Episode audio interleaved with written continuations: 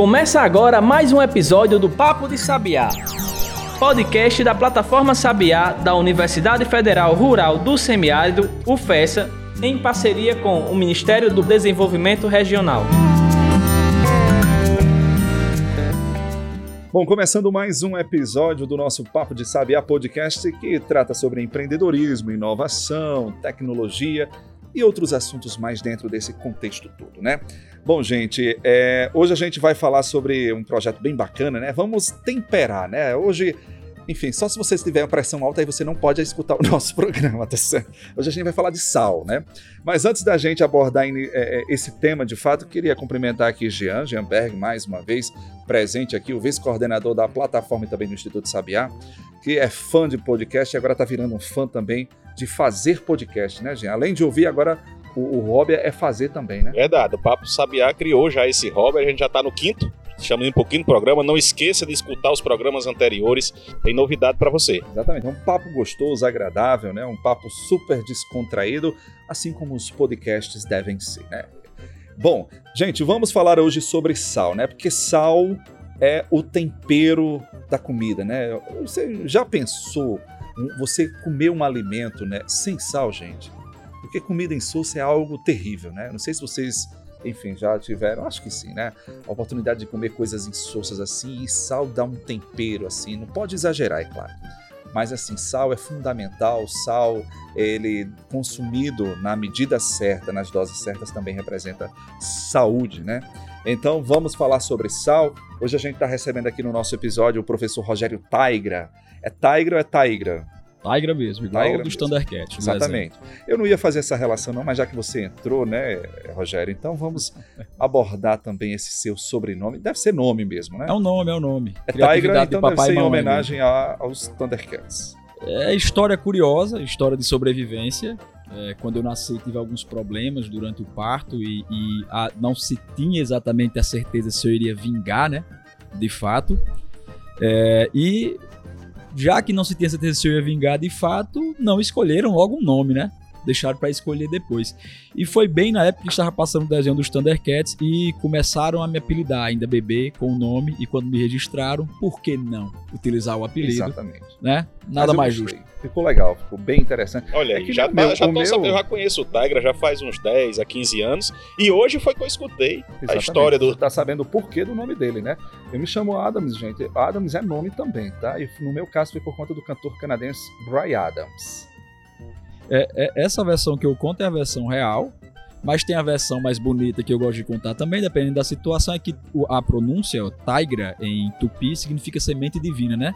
Então fica mais bacana de contar do que a ideia de que tirou do desenho animado, Exatamente, mas de fato né? veio do desenho, então... Fica mais forte, né? Mais simbólico sim, sim, também, sim. né? Mas o importante é que Rogério Tigra vingou, né? E tá fazendo história, cara, nesse mercado do, do sal do Rio Grande do Norte. Vamos começar a explorar mostrando que hoje o Rio Grande do Norte, né, a nossa unidade da federação localizada no extremo nordeste do Brasil, é simplesmente o maior produtor de sal marinho do Brasil, corresponde a mais de 95%, acho que é 97%, né, Rogério? É, em alguns, em alguns anos chega de 97%. Ou seja, do, meu amigo, do, você que está ouvindo o nosso podcast de qualquer lugar do Brasil, ou até mesmo do mundo, saiba que a gente tempera a sua comida, tá? Então, então, gente, ó, Brincadeiras à parte, vamos falar agora de sal desse setor salineiro, né? Que é secular. É, a gente Exato. pode dizer isso, que tem uma história muito grande. A história do Rio Grande do Norte está atrelada à história da, da salinicultura, né, Rogério? Exatamente. É, nós temos registro de produção salineira no Rio Grande do Norte desde o período da colonização portuguesa. Então, falar sobre produção de sal, nós estamos falando de uma história de mais de 300 anos, no mínimo. Isso registrado, produção comercial de fato.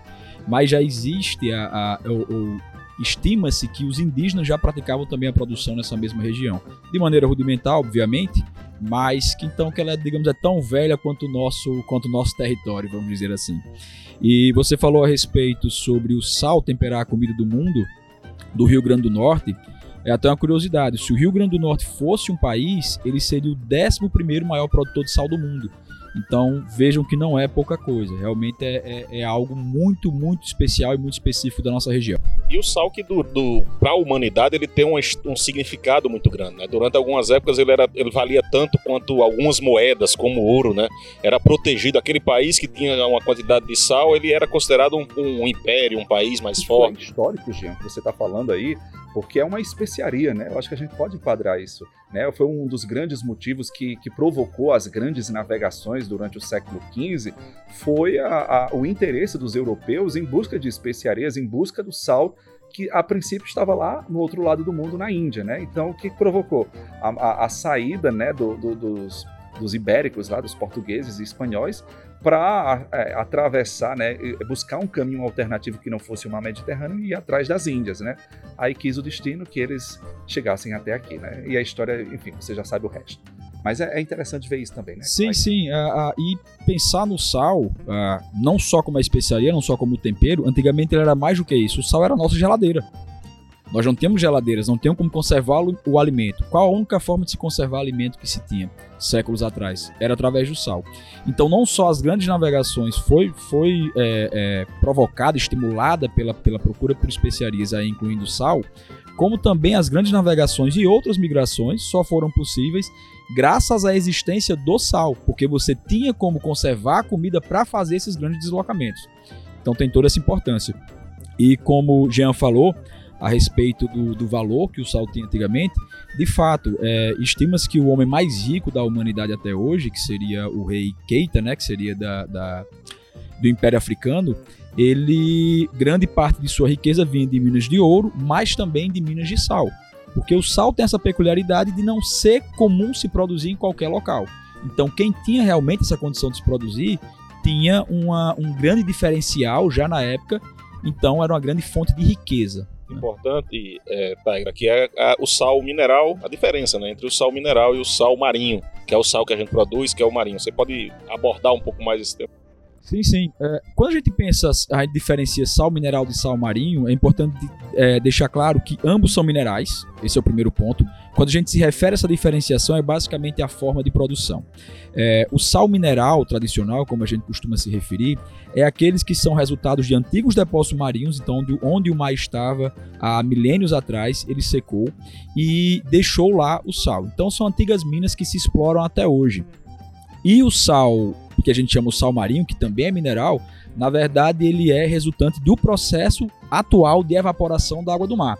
Isso traz uma característica bem peculiar dessa atividade, que é a extração mineral, então a gente pode chamar a produção de sal marinho também de mineração, mas que é a única forma de extração mineral é, renovável que existe. O sal é uma produção mineral renovável, ao invés de você produzir através de uma mina, de uma jazida que já existe, o sal marinho ele é renovável porque a fonte, a matéria-prima para ele é a água do mar. Então ele tem ainda essa peculiaridade de ser a única forma de extração mineral renovável. E aí a gente entra em outro ponto importante, Adams, que é por que o Rio Grande do Norte produz 95, 97% em alguns anos do sal marinho. Você sabe por quê, Adam? Rapaz, dentro dos meus estudos aí de geografia, eu sei que o clima tem uma influência muito grande né, nessa, nessa questão. A questão do, do, dos ventos também tem um impacto, né? Eu não sei precisar detalhes, né? Eu não sei se a questão do, do nosso oceano ele tem um teor de sal maior do que outros pontos do planeta. Mas, enfim, eu sei que o clima conta muito. A questão da gente estar tá recebendo insolação, é, enfim, isso provoca, ajuda na questão da evaporação, né? E a questão dos ventos também. Corrija-me, Rogério, se eu estiver errado. Não, perfeita a sua colocação. É, é exatamente nessa linha. Se a gente pensar, como eu acabei de falar, a matéria-prima para o sal é a água do mar. É, mar não falta no Brasil todo, né? Se a gente pegar, nós temos uma costa imensa, mais, mais de 8 mil, mil quilômetros, exatamente. Então todo mundo tem esse número decorado, né? Os mais de 8 mil quilômetros de extensão da costa brasileira. Então o que é que justifica você só produzir sal, ou em sua maioria, quase a totalidade da produção de sal do país? Digas de passagem, não existe nenhum outro recurso que tenha uma concentração geográfica tão elevada quanto o sal é, o que explica ele só ser produzido aqui nessa região, né, no nosso litoral norte, o chamado litoral setentrional. Eu não vou precisar o número de extensão dele, mas estaria entre os municípios de Grossos, aqui no, no litoral norte, até o município de Galinhos. Então seria o nosso litoral norte, né? Quem tiver. É, é, quem... uma faixa aproximadamente de 100 a 150 quilômetros. Hoje a costa potiguar tem 400 quilômetros, então equivale a mais ou menos isso. Exato. A nossa Costa Branca. Exatamente. Se o, o ouvinte que tiver em casa Abre o um mapinha aí rapidinho no celular, no computador e dá uma olhada que você vai ver que em cima do Rio Grande do Norte lá tem esse, essa, essa faixa que a gente chama do litoral norte exatamente devido a essa sua orientação. E é exatamente nesse local que se produz o sal. Mas por que só nesse local? É, e aí vem exatamente no ponto que você tocou, Adams. Imagina que você quer produzir sal em casa com água do mar. Você vai pegar essa água do mar, colocar numa panela e colocar para ferver.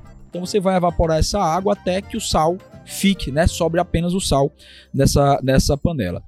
O processo de produção de sal por evaporação solar é exatamente igual ao que você faria em casa com a panela. Só que ao invés de eu estar colocando em uma panela e levando para a cozinha para colocar no meu fogão, eu estou utilizando um território imenso. E como nós não temos um fogão, de, é, é, literalmente, o que é que nós temos aqui que substitui esse fogão? O sol. O sol. Eu não preciso é explicar é para ninguém que, que é do Rio Grande do Norte, principalmente da nossa região aqui, o quanto de sol que nós temos.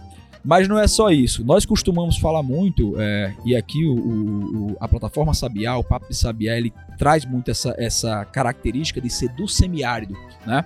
Então, nós estamos no semiárido. Mas não só isso, nós estamos, essa região, o litoral norte, é a única região onde o semiárido encontra o mar. Se você pegar o mapa do Brasil, dos tipos climáticos, você vai ver que o semiárido normalmente está associado ao interior do Brasil. E tem uma pontinha dele que chega ao litoral. A gente brinca, né? Onde literalmente o sertão encontra o mar. E é essa característica do semiárido encontrar o mar que nos dá essa possibilidade de produzirmos sal marinho, já que nós precisamos evaporar a água para produzir esse sal e nenhum outro local do país você consegue fazer isso de maneira eficiente como se faz aqui. Tá aí, então, ó. registro feito, tá certo? Sal o nosso sal aí é, é, um patrimônio, né? uma riqueza secular da gente, né? que a gente precisa preservar, né? que a gente precisa valorizar. É, eu vou só pedir uma pausa aqui só para a gente temperar o nosso papo, daqui a pouco a gente volta. Acesse plataformasabiá.com e baixe o nosso aplicativo. Bom, de volta com o nosso episódio hoje falando sobre sal, sobre tempero, sobre esse negócio gostoso que é, enfim, é da, da que, que, que, retrata muito a nossa culinária, gastronomia e principalmente a nossa economia, né? Porque a gente não pode falar de Rio Grande do Norte sem não falar do sal. O papo está bem educativo, com várias informações geográficas, informações importantes e também bem saboroso, né? Com, com tempero, bem temperado. Eu acho que era pra gente ter, ter, trazido um prato aqui, né? Ficar comendo, degustando, petiscando, né? Eu acho que da próxima vez a nossa produção vai cuidar melhor disso e preparar aqui uns pratos bacanas para a gente dar valor a esse sal que a gente produz aqui, né? Acho que é justo isso. Então aí, trazendo um pouco esse papo agora para o econômico, o sal hoje gera, a produção salineira no estado do Rio Grande do Norte gera uma quantidade de empregos muito alta, né, é extremamente importante para a região. E aí eu queria que você falasse um pouco, é, Taiga, sobre essa relação da importância econômica que tem o sal para a região e da atenção que ela recebe de instituições de pesquisa, do governo, das instituições públicas, recebeu um título, né? Que título foi esse agora em 2019? Sim. Uh, se a gente está falando sobre a indústria salineira e sua importância é, do ponto de vista de geração de empregos, nós falamos algo em torno aí de 70 mil empregos entre diretos e indiretos. Então é realmente um, um, uma das principais é, motores da economia do Rio Grande do Norte. Então a, a salinicultura realmente é uma das atividades ainda mais importantes. Além de toda a sua importância histórica, além de toda a sua importância cultural, nós estamos falando de uma atividade também muito importante do ponto de vista socioeconômico. E essa peculiaridade dela só está concentrada aqui, em sua grande maioria, na nossa região, por muito tempo fez com que essa atividade também não recebesse a devida atenção do restante do país. Nós estamos na, no Rio Grande do Norte, né, que é interior do, do, do vamos dizer assim, né, do, do país, do Nordeste, e essa atividade, por ser tão peculiar da nossa região, ela sempre foi meio que deixada de lado do restante do país, ou de legislação federal, de qualquer outro, outro tipo de instrumento, exatamente por essa razão, porque por nem se ter de fato o conhecimento sobre ela. É, mesmo aqui na nossa região, se a gente for olhar direitinho, conversar com as pessoas aqui da, da, da, própria região salineira, nós vamos ver que boa parte delas não tem o conhecimento de fato sobre a atividade. Sabe-se que se produz sal, mas se você perguntar, ah, mas é, é, é, é, como se produz e qual a importância dessa atividade, a maioria deles não vai, não vai saber dizer. E, e isso tem mudado nos últimos anos, é, principalmente devido a um movimento feito pelo próprio sindicato da indústria salineira, no intuito de levar conhecimento, de difundir a importância dessa atividade e, como reconhecimento de toda a importância que essa atividade tem, ela foi reconhecida por meio do decreto presidencial como uma atividade de interesse social, né, que é uma característica realmente da, da, da produção de sal. A gente associa muito a produção de sal realmente ao tempero, né? A gente vê o sal como tempero que a gente coloca na comida. É, para a gente representa o tempero, mas assim, para os Estados Unidos, para os países que têm neve, representa o controle da neve, né? Sim, também. sim, também. E, e, mais do que isso, nós o que vai para a comida realmente é em torno de 30%. Todo o restante vai para a indústria é praticamente impossível você pensar em qualquer ramo da indústria que não utilize sal em alguma das suas etapas. E quando a gente fala sobre sal, não estamos falando somente do tempero da comida, mas sim da matéria-prima básica, do insumo básico para a indústria como um todo. Inclusive, uma das formas de se medir o grau de industrialização de um país é pelo consumo de sal.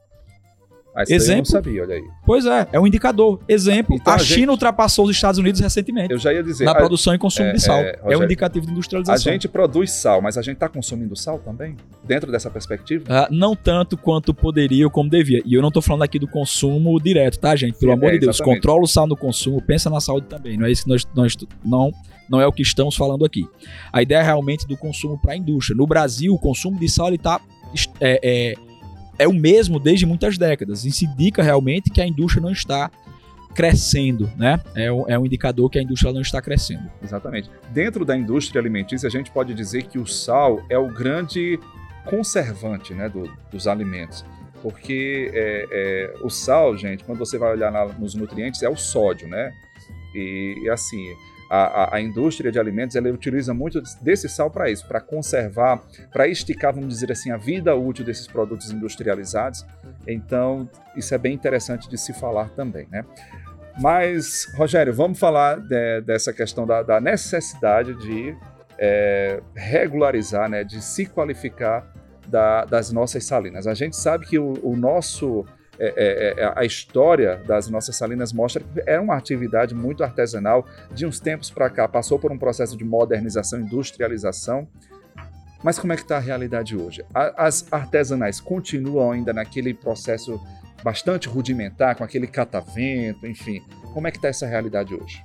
Bom, é, exatamente, Adams, como você colocou. A gente tem a ideia que a indústria salineira se iniciou, na verdade, a produção de sal, como a gente falou, ela é secular, e na década de 70 ela passou por uma grande evolução, isso por meio da mecanização. É, se antes você produzia sal, todo o processo ele era praticamente manual, da, desde a colheita, né, desde a produção até a colheita, você fazia colheita realmente na pá, no cesto e no carro de mão de sal. Depois da década de 70, com o advento de máquinas pesadas, nós passamos a fazer essa, essa colheita de maneira mecanizada. Isso possibilitou o crescimento da, da produção salineira da região, assim como a, a, produtividade das áreas. Então se tem a ideia de que então a atividade artesanal deixou de existir, mas isso não é verdade. É, em municípios como o município de Grosso, por exemplo, nós ainda temos conservada a atividade artesanal de sal, a produção artesanal, da maneira praticamente idêntica como era realizada durante o período da colonização, quando Isso, os portugueses chegaram aqui. atividade cultural que precisa ser preservada, né? Exato. Ah, essa atividade, como o Adams colocou aqui, você está colocando, Jean, ainda se faz com catavento, ainda se colhe o sal com carro de mão, ainda se, se, se calcula, isso é bem interessante, a gente vai conhecer a salina artesanal, eles marcam a, a produção com pedrinhas de sal. Você chega na beira da salina, tem pedrinhas um ao lado do outro. Você, ah, o que é isso? É um registro. Cada pedrinha representa uma tonelada que eles tiraram. Então, só o cuidado, para quem for na salina, por favor, não chuta as pedrinhas. chuta por favor, pedras, não, cuidado. Nem tira a pedrinha. Aquilo ali é a contagem do salineiro artesanal. Então, essas práticas e esses registros culturais da, da atividade salineira ainda existem, mas correm um grande risco de desaparecer. Por quê? Porque, sobre muitos aspectos, essa atividade não tem como competir com a produção de sal mecanizada. Então, A discussão agora é como preservar essa atividade e, ao mesmo tempo, melhorar a qualidade de vida desse produtor artesanal de sal que é, ainda existe e resiste na atividade. Né? Nós precisamos dessa é a discussão do momento. E assim, além da, da, da atividade cultural, é uma, uma, exploração que pode ter outros fins, como por exemplo o turismo, né? Você mostrar como era essa parte histórica de museus, de, de você visitar e conhecer como era essa produção. E aí, nesse contexto, é, eu vi que, inclusive, está lá na, o artigo na, no blog da Sabiá, que você está coordenando um projeto que se chama o Projeto Ecosal. Acesse plataformasabiá.com e baixe nosso aplicativo. Fala aí um pouquinho para a gente sobre o Ecosal. Bom, o projeto Ecosal ele surgiu exatamente dessa, dessa demanda, da visualização desse problema, que era a, o risco de desaparecimento da produção artesanal de sal. É, esse problema ele foi visualizado por alguns políticos, alguns é, pesquisadores, e é, foi, foi feita a emenda parlamentar, emenda parlamentar do deputado Souza para a FAPERN, e a FAPERN lançou um edital no intuito de captar projetos, de selecionar projetos que pudessem auxiliar de alguma forma o desenvolvimento dessa atividade, a preservação dessa atividade. Nós concorremos ao projeto, aqui a UFESA concorreu ao projeto, projeto coordenado por mim, é, que é exatamente o projeto Ecosal, tendo como foco principal resolver aquele que foi, aquela que foi apontada como uma das principais dores da produção artesanal de sal, que era a falta de regularização ambiental. Para quem nunca ouviu falar sobre regularização ambiental, é, que é o licenciamento, como a gente costuma falar, a, o licenciamento ele é um pré-requisito básico para o desenvolvimento de qualquer atividade que usa recurso natural. A produção de sal artesanal é uma delas. Todavia, para que se faça o licenciamento ambiental, você necessita de projetos, você necessita de, de publicações, você necessita de estudos ambientais que custam caro e que, na maioria esmagadora dos casos produtores artesanais, eles não têm condições de arcar com esses custos. Então, o projeto Ecossal surgiu exatamente com essa visão.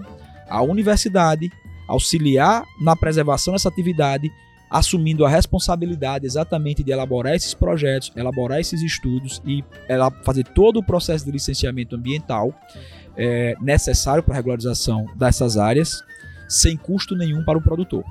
Legal. O projeto então foi aprovado. Quais são os próximos passos agora, Tiger? O projeto ele foi aprovado e nós conseguimos a partir dele fazer parcerias também, que aí é importante ressaltar com o município de Grossos, que tem nos dado todo o apoio no intuito de, de, de é, regularizar essas áreas. Nós estamos falando aí de aproximadamente 170 salinas ainda que, que existem artesanais. E Elas estão todas em grossos, concentradas em grossos? Todas em grossos. Nós temos ainda algumas poucas salinas artesanais em outros municípios, mas na maioria esmagadora, 99% das salinas estão, artesanais estão em grossos em algumas comunidades rurais. É, é, Córrego, Coqueiro, Boi Morto, são comunidades do, do município que ainda tem essa atividade. E tivemos também a parceria com o IDEM. O IDEM ele abriu mão, ele isentou a taxa de licenciamento por considerar que é uma atividade artesanal. Então ficou realmente sem custo nenhum para o produtor artesanal de sal. E nós já iniciamos a fase de cadastro, o projeto foi aprovado. Nós fizemos já o cadastro daqueles salineiros que querem se regularizar e é importante destacar isso, é voluntário. Então, o salineiro não é obrigado a se regularizar junto ao projeto. Ele pode procurar outras formas, procurar é, é, consultores, procurar outras maneiras de se regularizar. A gente deixou isso bem aberto. Mas, para nossa felicidade, nós já temos hoje mais de 90 salinas cadastradas. Então, é um número realmente até muito maior do que nós esperávamos para esse tem projeto. uma realidade de, de 170, não é isso? Salinas, Exato. então praticamente a gente já passou da metade, né? Já ultrapassou Exato. a metade das salinas que podem ser beneficiadas. Sem falar que só temos aqui um mês e meio de projeto, né? Em um mês e meio de projeto a gente conseguiu cadastrar mais de 90 salinas. E a etapa seguinte agora é exatamente a fase de mapeamento e diagnóstico dessa atividade. Nós não queremos só fazer a regularização ambiental, que por si só já é muito importante, mas nós queremos colocar essa atividade no mapa, é preciso fazer o diagnóstico, o registro sobre o que é essa atividade, quem são as pessoas que desenvolvem ela, o, quais as dificuldades eles enfrentam, porque como é que a gente pode pensar em dar soluções se a gente nem conhece o problema? Então, além da regularização, nós vamos fazer essa etapa de diagnóstico, que é a, a fase que nós vamos começar agora, exatamente agora no mês de março, durante o mês de março, e mapeamento. Então, é, a ideia é, além da regularização, gerar publicações, mostrar para o mundo, mostrar para o Brasil e para o mundo que ainda existe produção artesanal de sal, o quanto essa atividade é peculiar e bonita.